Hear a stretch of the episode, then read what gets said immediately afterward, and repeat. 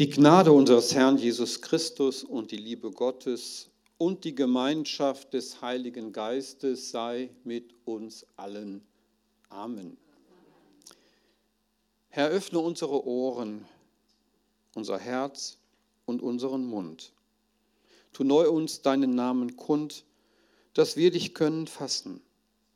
Nicht Hörer deines Worts allein, auch Täter, lass uns willig sein, ganz dir uns überlassen. Amen. Ja, irgendwie alle kann ich nicht sehen, das ist irgendwie so verschwinden so im Halbdunkel in den letzten Reihen. Also ich versuche trotzdem so jeden so in den Blick zu nehmen, also nicht um ihn anzustarren, sondern einfach um mit ihm Kontakt aufzunehmen. Ja, liebe Gemeinde hier, das war schon richtig schön mit dem Lobpreis, hat mir gut gefallen. Auch wenn ich ein wenig geblendet war von dem vielen Licht hier vorne, da muss man sich einfach dran gewöhnen. Aber vielleicht wird man dann so richtig wach. Ich hoffe, dass Sie auch schon richtig wach sind, um richtig zuhören zu können. Es könnte nämlich sein, dass das, was ich Ihnen heute Morgen hier erzähle, äh, nicht so Schonkost ist, sondern vielleicht auch das manche oder andere äh, dicke Brot, an dem man noch ein bisschen kauen muss. Es geht heute um drei Schritte. Erstens geht es darum, um Schulden und trotzdem neu geboren. In einem zweiten Schritt geht es dann darum, ja, wie Gott mit unseren Schulden umgeht.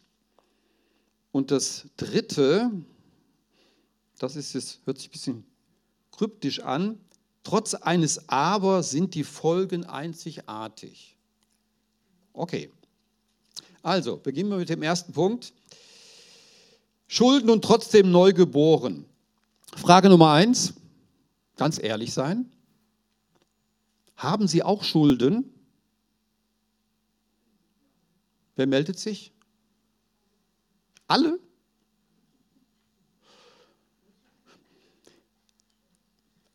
Tja, man könnte das ein bisschen genauer werden. Sind es finanzielle Schulden? Haben Sie vielleicht einen Kredit aufgenommen? Aber die Frage ist ja auch, was ist denn überhaupt Schuld? Was gibt es alles für Schuldenarten? Wir sprechen von finanziellen Schulden, haben wir schon angedeutet. Wir sprechen von Wett- und Spielschulden. Wenn man sich in Kreuzer anschaut, wie viele Spielhäuser es gibt, kann man sich vorstellen, wie viele Leute da ihre Freizeit verbringen, die nicht hier sitzen, sondern da sind und eben ihr Geld dort ausgeben und wahrscheinlich auch Wett- und Spielschulden haben. Wir hören von Staatsschulden und von historischen Schulden. Wir reden von der Mitschuld an den Verbrechen unseres Volkes in den zwölf Jahren des Nationalsozialismus, an den schrecklichen Taten im Weltkrieg, an den Völkermord auch in der damaligen Ukraine und nicht zu vergessen an die Vernichtung der Juden. Im Blick auf die Weltgeschichte wissen wir von einer Vielzahl von Schuld, aber natürlich auch ganz aktuell von den Gräueltaten im Krieg in der Ukraine. Aber wir wissen zugleich aber auch, wie diese Schulden von anderen geleugnet werden, als wären sie nie geschehen. Ja, es stimmt. Schuld kann verdrängt werden. Viele haben das so nach dem Krieg getan. Man kann sie leugnen, aber Schuld lässt sich nicht einfach wegwischen. Sie belastet. Und das gilt eben nicht nur für diese Schulden aus dem Krieg. Sie haben Auswirkungen in alle Lebensbereiche. Ich weiß, dass für einen Teil meiner Großeltern blieb die Kriegsschuld nicht ohne Folgen. Sie erlebten und durchlitten die Vertreibung aus ihrer Heimat nach dem Krieg. Vielleicht sitzt auch hier manch einer, der das ähnlich erlebt hat. Bis heute ist das ein Dauerthema. Gibt es so etwas wie Kollektivschuld? Sind alle haftbar zu machen oder gibt es die sogenannte Gnade der späten Geburt? Sie kennen vielleicht noch diesen Spruch. Mal ganz ehrlich, wer wünscht sich nicht unschuldig zu sein wie die neugeborenen Kinder? Ich habe gerade so eins erlebt, weil wir unser achtes Enkelkind bekommen haben. Ja, so ganz neugeboren. Und wenn man sich so ein kleines Kindchen anschaut, dann denkt man auch, naja, neugeboren, das wäre es doch. Vielleicht kennen Sie dieses Gefühl, ich fühle mich wie neugeboren, sagt man ja mal so zwischendurch. Ne? Manche machen es nach der Dusche und manche nach einem kräftigen Sport oder nach einem guten Essen, ich weiß nicht. Heute ist ja der Sonntag nach Ostern und der hat im Kirchenjahr, vielleicht wissen Sie das, einen wenig seltsam klingenden Namen. Der heißt nämlich Quasimodogenity. Quasimodogenity. Also die Lateiner unter Ihnen wissen dann, was es bedeutet. Es heißt übersetzt nichts anderes als wie die neugeborenen Kinder. Wie die neugeborenen Kinder.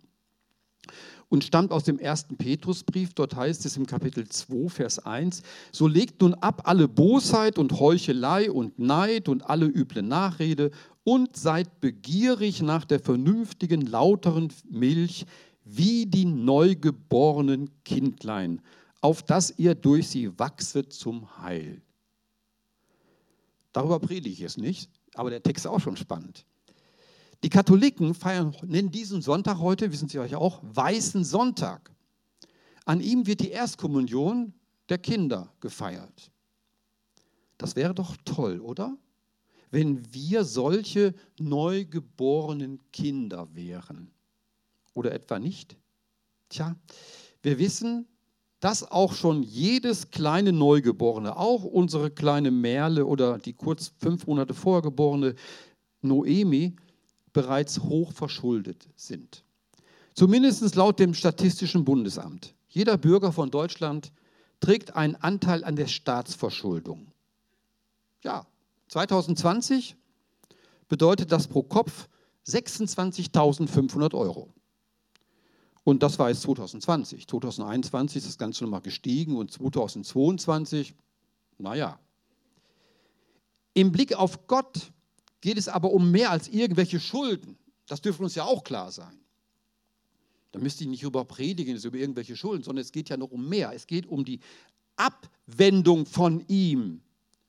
Und das nennen wir eigentlich allgemein und richtig Sünde. Und nicht irgendwelche Sündereien, wenn wir Sonntag oder heute Mittag vielleicht ein Stück Kuchen essen. Nein, nein, es geht um die Abwendung von Gott. Und dass die sich in vielfältigen Schulden äußern kann, ist klar. Noch einmal, ich wünsche mir immer wieder, dass ich im Blick auf Schuld und Sünde bei Null anfangen könnte. Alle Altschulden, alle Sünden sind weg, spielen keine Rolle mehr und ich habe keine Leichen mehr im Keller. Ich hoffe, Sie haben keine. Zweitens, vom Gottes Umgang mit unseren Schulden. Wie geht Gott mit solchen Dingen um? Ich lese uns Kolosser 2, Verse 12 bis 15. Das sollte ein bisschen die Grundlage der nächsten Aussagen sein. Da heißt es, mit ihm seid ihr begraben worden in der Taufe. Mit ihm seid ihr auch auferweckt durch den Glauben aus der Kraft Gottes, die ihn auferweckt hat von den Toten. Und Gott hat euch mit ihm lebendig gemacht, die ihr tot wart in den Sünden und in der Unbeschnittenheit eures Fleisches und hat uns vergeben alle Sünden. Er hat den Schuldbrief getilgt, der mit seinen Forderungen gegen uns war und hat ihn aufgehoben und an das Kreuz geheftet. Er hat die Mächte und Gewalten ihrer Macht entkleidet und sie öffentlich zur Schau gestellt und über sie triumphiert in Christus. Ja, Jesus hat für uns alles, was nötig ist, getan. Und das kann nur er allein. Wir Menschen waren tot in den, unseren Sünden und wir waren ganz und gar davon besiegt und waren ihr gegenüber machtlos. Jesus aber hat uns lebendig gemacht. Überhaupt, für den Kolosserbrief ist Jesus etwas ganz Besonderes. Das ist ja auch mal spannend zu beobachten, wie in den einzelnen Büchern der, ist gerade des Neuen Testamentes Jesus beschrieben wird, was für Aussagen von ihm da gemacht werden. Ich möchte mal daran erinnern, weil es so wichtig ist. Jesus ist wahrer Gott. Der Kolosserbrief sagt dann, er ist das Ebenbild Unsicht, des unsichtbaren Gottes. Er ist der Erstgeborene vor aller Schöpfung. In ihm ist alles geschaffen, was im Himmel und auf Erden ist, das Sichtbare und das Unsichtbare, es seien Throne oder Mächte oder Herrschaft oder Gewalten. Es ist alles durch ihn und zu ihm geschaffen. Er ist vor allem und es besteht alles in ihm. In ihm liegen verborgen alle Schätze der Weisheit und der Erkenntnis. Wer die Stellen haben möchte, kann ich ihm nachher noch sagen. Kann man nachlesen, gerade im Kolosser 1 gibt es da so ein Hymnus, ein Lied, wo das in besonderer Weise besungen wird. Er ist wahrer Gott, aber er ist zugleich auch, das ist ganz wichtig, er ist wahrer Mensch. Denn er hat versöhnt durch seinen sterblichen Leib, also durch einen menschlichen Leib, durch seinen so Tod hat er versöhnt. Und in ihm wohnt die ganze Fülle der Gottheit leibhaftig. Wahrer Gott, wahrer Mensch. Gott hat die Sünden vergeben. Er hat den, jetzt kommt's, den Schuldschein ausgelöscht, indem er ihn fortnahm und an das Kreuz Christi heftete. Der Briefschreiber des Kolosserbriefes verdeutlicht dies hier in sehr anschaulichen Bildern. Bild 1. Vernichtung des Schuldscheins. Da ist der Tod Jesu. Gott heftet den Schuldschein der Menschen an den Spieß des Kreuzes. Dadurch wird er entwertet. Ja, mehr noch. Eine Rechnung wird entwertet, wenn sie bezahlt ist. Und dann ist die Rechnung wirklich erledigt. Das kennen wir doch alle. Auch am Kreuz Jesu hing ein Schuldschein. Wie lautete der? Wissen Sie das? Was hängt am Kreuz Jesu? Oben am Kreuz? Ja, Jesus von Nazareth, König der Juden. Das ist so ein Schuldschein. Damit sagt Pilatus, das ist der Grund. Da, deswegen habe ich den nachkreuzigen lassen. Historisch ist das nicht so bezeugt, aber interessant auf jeden Fall, von dieser Schuldkreuzesinschrift von Jesus wird nur in den vier Evangelien berichtet. Sonst findet man das nirgendwo. Aber da wird es berichtet und das sind halt Augen- und Ohrenzeugen. Diesen Schuldbrief, der mit seinen Forderungen gegen uns war, hat Gott getilgt und hat ihn aufgehoben und an das Kreuz geheftet. Mit diesem Schuldbrief im Griechischen steht da ein Wort, das gibt es nur an dieser einen Stelle in der ganzen Bibel. Das heißt eigentlich mit der Hand, mit der eigenen Hand geschrieben. Wer von Ihnen mal einen Schuldschein oder sowas ausgestellt hat, weiß das, ja? Das muss man zumindest am Ende unterschreiben, wenn man sowas ausstellt. Aber damit gibt der Unterzeichnende seine Schuld und seine Zahlungsunfähigkeit zu. Dieser Vers erinnert an eine alte Aufforderung aus dem Alten Testament, im fünften Buch Mose heißt es, so sollst du das Böse aus deiner Mitte wegschaffen. Nicht Jesus wird entfernt, sondern das Schuldregister der Menschen. Damit hat das Kreuz einen schriftgemäßen Sinn, nämlich das Böse zu beseitigen. Durch Jesu Kreuzigung ist der Schuldschein der Menschen ungültig geworden. Tilgen, das Wort tilgen, was da steht, damals war die Tinte noch nicht so wie heute, das Papier auch nicht so wie heute. Ja, wenn man da was geschrieben hat, dann äh, hat sich das auch nicht so eingesenkt. Das waren keine Säure und sonst irgendwas. Das heißt, man konnte mit einem Schwamm konnte man auf dem Pergament konnte man die Schrift einfach einfach wegwischen. War einfach. So, das war das Tilgen damals. Aber ein schönes Bild. Genauso weggewischt, weg. Man sieht keine Spuren mehr.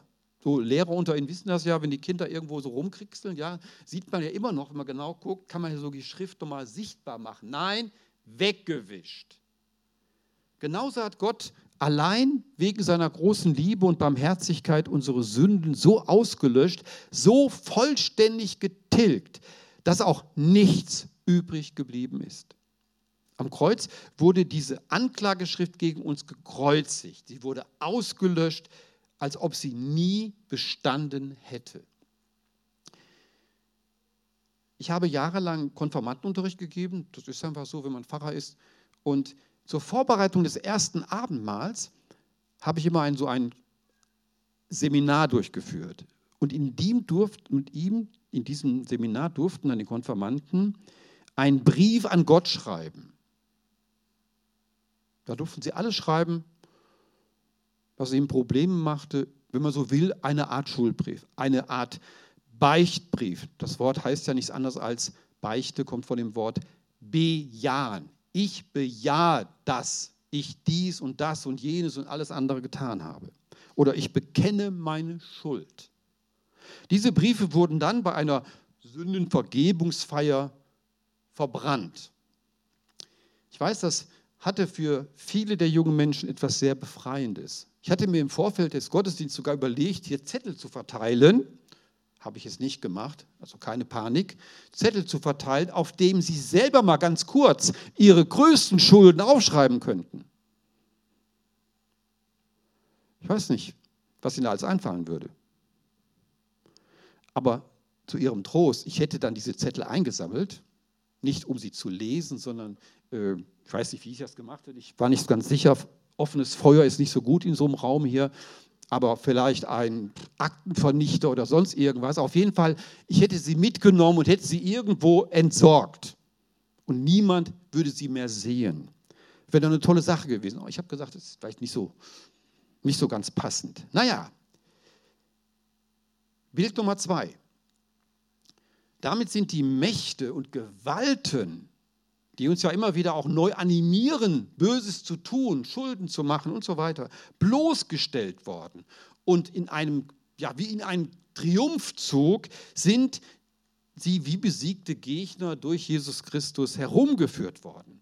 Der Kolosserbrief sagt, er hat die Mächte und die Gewalten ihrer Macht entkleidet und sie öffentlich zur Schau gestellt und über sie triumphiert in Christus. Vielleicht kennen Sie dieses Bild aus irgendwelchen alten Monumentalschinken aus der Römerzeit. Äh, da gab es dann irgendeinen erfolgreichen, siegreichen Feldherrn und wenn der Sieg besonders wichtig war, dann durfte er mit seiner siegreichen Armee durch die Stadt Rom marschieren. Und so im Tross hinter ihm her wurden dann die ganzen armen Leute mitgeschleppt, ja, die er besiegt hatte, die Könige und was weiß ich alles. Und damit man auch sah, dass sie wirklich besiegt waren, trugen die nicht ihre Uniform oder sonst irgendwas, sondern die wurden quasi fast ausgezogen, damit man wirklich sehen konnte, die sind besiegt. Ja, und im Triumphzug wurden sie öffentlich dargestellt, als Opfer und Beute gebrandmarkt. So kann man sich dieses Bild, diesen, auch diesen Vers vorstellen. Genauso. Er hat die Macht des Bösen ein für allemal besiegt. Die Sünde ist vergeben und das Böse besiegt. Das letzte Wort von Jesus am Kreuz nach dem Evangelium von Johannes stimmt. Was sagt er da? Es ist vollbracht. Und damit, das gilt für uns alle. Das gilt für uns alle. Es ist vollbracht. Mehr gibt es aus der Sicht Gottes nicht zu tun. Ich komme zum dritten Punkt. Trotz eines Abers sind die Folgen einzigartig. Tja, unser Aber bleibt bestehen. Das Böse in allen seinen Formen ist immer noch kräftig unterwegs. Beispiele dafür gibt es leider reichlich. Der Krieg in der Ukraine mit all seinen Schrecken und die vielen anderen Kriege dieser Welt, die zurzeit keinen Platz haben in den Nachrichten. Der zunehmende Antisemitismus, gerade auch in unserem Land, die weltweite Verfolgung der Christen. Wer darüber noch nicht informiert ist, sollte sich mal die Gebetsrundbriefe von Open Doors besorgen. Das ist etwas für die tägliche Fürbitte. Oder ganz aktuell die Gebetsinitiative 30 Tage Gebet für die islamische Welt. Wer das nicht kennt, hochinteressant. Die verschiedenen Gruppen, die da habe ich manche Namen noch nie gehört, aber dafür zu beten, dass da Gott was tut, finde ich spannend. Ja, und dann ganz zu schweigen von all dem Bösen, das sich mitten in unserer Gesellschaft und in unseren Familien austobt. Ja, dieses Aber ist da. Das Böse ist noch nicht weg. Und die Bitte aus dem Vater unser ist unverändert, hochaktuell. Erlöse uns von dem Bösen. Aber das alles, auch das müssen wir ganz klar hören, auch wenn es noch, noch so schwer und manchmal unerträglich scheint, sind nur sogenannte, vielleicht kennen Sie den Ausdruck, Nachhutgefechte. Nachhutgefechte. Und die können schwer und grausam sein. Nachhutgefechte, das kann man vielleicht auch in der Ukraine demnächst, hoffe ich, erleben, dass die Russen sich zurückziehen. Das wäre schön. Aber auf dem Rückzug wird trotzdem noch weiter gemordet und getötet und was weiß ich alles angestellt. Das ist sowas. Das sind so Nachhutgefechte. Und wir leben in einer Welt, in der diese Nachhutgefechte immer noch uns dramatisch belasten. Das Böse ist besiegt, aber ja, es ist immer noch da. Und deswegen gilt das andere aber. Man kann es nicht oft genug in Erinnerung rufen. Der Feind ist besiegt. Wir kommen von Ostern her. Wir haben es doch gerade in den Liedern auch gesungen. Wir haben es gesungen. Halleluja. Und der für unsere Sünden gekreuzigte und gestorbene und auferstandene Jesus hat dafür alles Nötige getan. Dafür ist er Mensch geworden, damit er diene und gebe sein Leben als Lösegeld für viele. Und noch einmal, das konnte nur er, nur er allein. Wir Menschen können da überhaupt nichts machen. Wir hätten da gar nichts anstellen können. Und alle Selbstversuche, sich irgendwo aus irgendeinem Sumpf herauszuziehen, funktionieren nicht. Aber er kann und er wollte es tun und er hat es getan. Und die Folgen sind einzigartig. Wir sind auferweckt durch den Glauben aus der Kraft Gottes. Gott hat uns lebendig gemacht. Tja, damit sind wir ja, was sind wir denn eigentlich? Jetzt wird es ein bisschen kritisch. In einer Karikatur fand ich folgende Vorschläge. Das müssen Sie mitdenken. Bin ich ein Christ? Wahrscheinlich nicken jetzt alle irgendwo. Oder ein gläubiger Christ? Oder ein echter gläubiger Christ? Oder ein bekehrter, echter gläubiger Christ oder ein wiedergeborener, bekehrter, echter gläubiger Christ oder ein bibeltreuer, wiedergeborener, bekehrter, echter gläubiger Christ oder ein praktizierender, bibeltreuer, wiedergeborener, bekehrter, echter gläubiger Christ. Tja, weiß nicht, wo sie sich einordnen würden. Ja, hinzu kommt ja auch noch, dass wir Christen nicht immer die angenehmsten und umgänglichsten Menschen wären. Da müssen wir uns ja auch nicht was vormachen. Das schreibt so einer in einer Predigtauslegung, finde ich ganz schön, was er da sagt. Ein Christ wird jedenfalls, wenn es um seine neue Existenz geht, nicht auf seinen Ist-Zustand pochen. Könnte man ja sagen, ich bin Christ oder einer von dieser praktizierender, bibeltreu und so weiter. Äh, und deswegen ist bei mir alles in Ordnung. Ich bin der netteste und liebste und angenehmste Mensch der Welt. Ich glaube, wir alle wissen darum, dass das leider nicht der Fall ist. Vielleicht kennen wir so Einzelne. Vielleicht sind sie glücklich verheiratet und ihre Frau ist so, ja, oder ihr Ehemann. Dann sage ich nur, seien Sie froh und dankbar. Aber ist leider nicht immer so. Es gibt auch Christen, die sind ganz miese Chefs